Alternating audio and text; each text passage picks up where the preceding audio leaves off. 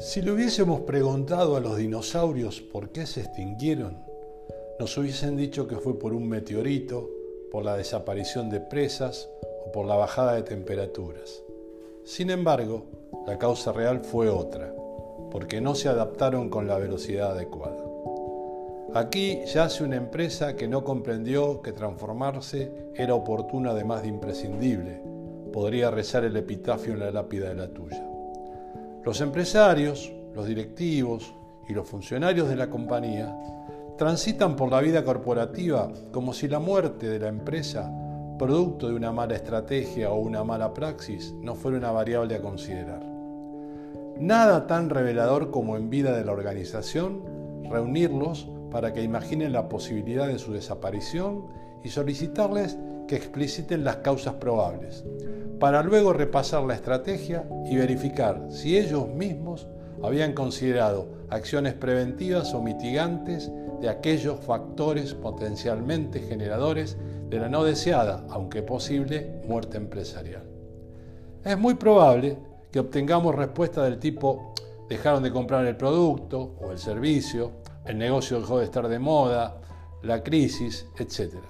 Pero en general, las empresas, al igual que los dinosaurios, mueren por no adaptarse, porque la caída de ventas de una empresa puede venir motivada por la obsolescencia de sus soluciones, por la desaparición de su mercado o por la irrupción de competidores más potentes o agresivos, pero en cualquier caso todo ello no es sino la consecuencia de no evolucionar y no adaptarse a su entorno. Además, el tiempo importa y por lo tanto aparece el agravante de que este proceso de adaptación no admite demoras, sino que debe iniciarse tan pronto como se produzcan los primeros síntomas.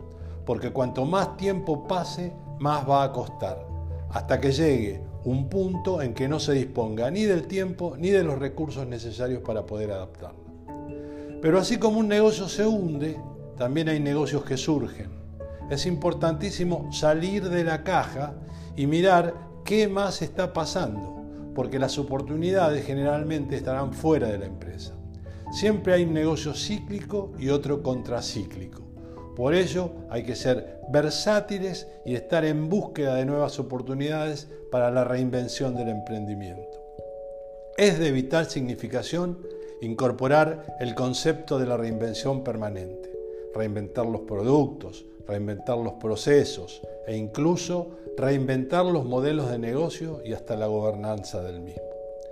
Desde otra mirada, pero en el mismo sentido, podríamos casi aseverar que morirán aquellas empresas que no han sabido crear suficiente valor para su ecosistema. Y tras unos años de dolencia, seguramente fallecerán de apatía, de mediocridad, pero sobre todo de comodidad, ocupando un lugar en el cementerio de organizaciones desaparecidas para poder allí descansar finalmente en paz.